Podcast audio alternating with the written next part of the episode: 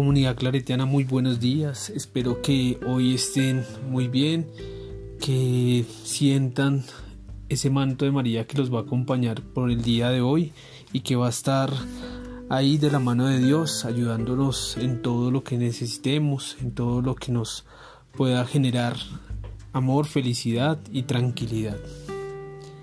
Hoy te agradecemos por este espacio en el que podemos contemplar las pequeñas cosas que engrandecen nuestras vidas y te pedimos que llenes de esperanza el mundo para que con tus para que tú con tu compañía seamos capaces de afrontar los momentos de angustia que hoy nos acompañan.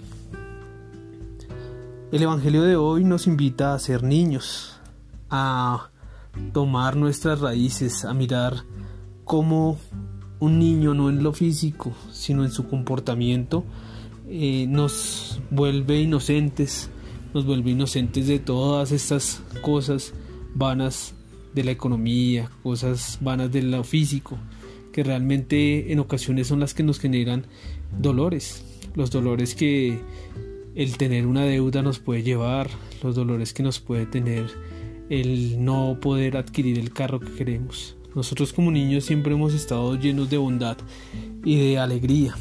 Esas alegrías que se ven reflejadas en que yo quiero ser un superhéroe, quiero ser un bombero, un policía, un médico. Esas cosas que realmente los hace, los hace únicos a los niños y es que quieren ser niños, quieren ser bomberos, quieren ser esas profesiones solamente para servir, para servirle a los demás para ayudar al mundo.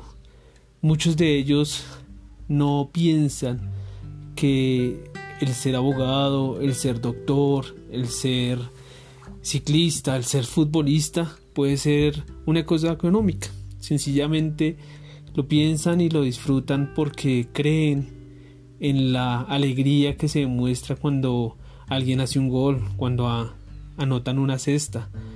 Eso nos lleva a nosotros a pensar que el ser niño realmente es muy importante, es muy relevante para nuestra humanidad y que en todo momento estaríamos nosotros eh, expuestos a ser los mejores. A los niños no les gusta perder, lloran cuando pierden, cuando pierden un amigo, cuando eh, pierden algún juguete y simplemente lo dejan ir, dejan que pase y reemplazan ese sufrimiento con otra alegría. Es una invitación que les hago el día de hoy.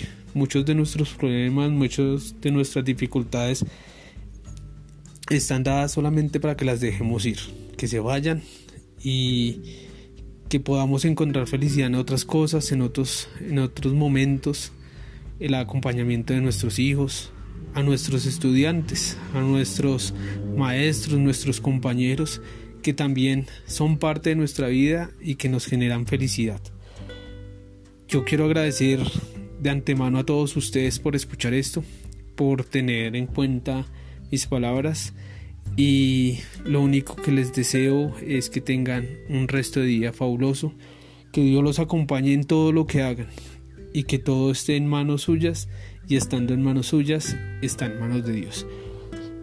Para terminar, deseo pedir que cada uno de ustedes se tome el momento de orar, que pidan y agradezcan por lo que quieren y le digan a María, a tu amparo y protección, Madre de Dios acudimos, no desoiga nuestros ruegos y de todos los peligros, Virgen gloriosa y bendita, defiende siempre a tus hijos. Que pasen un feliz día y que Dios los bendiga. Gracias.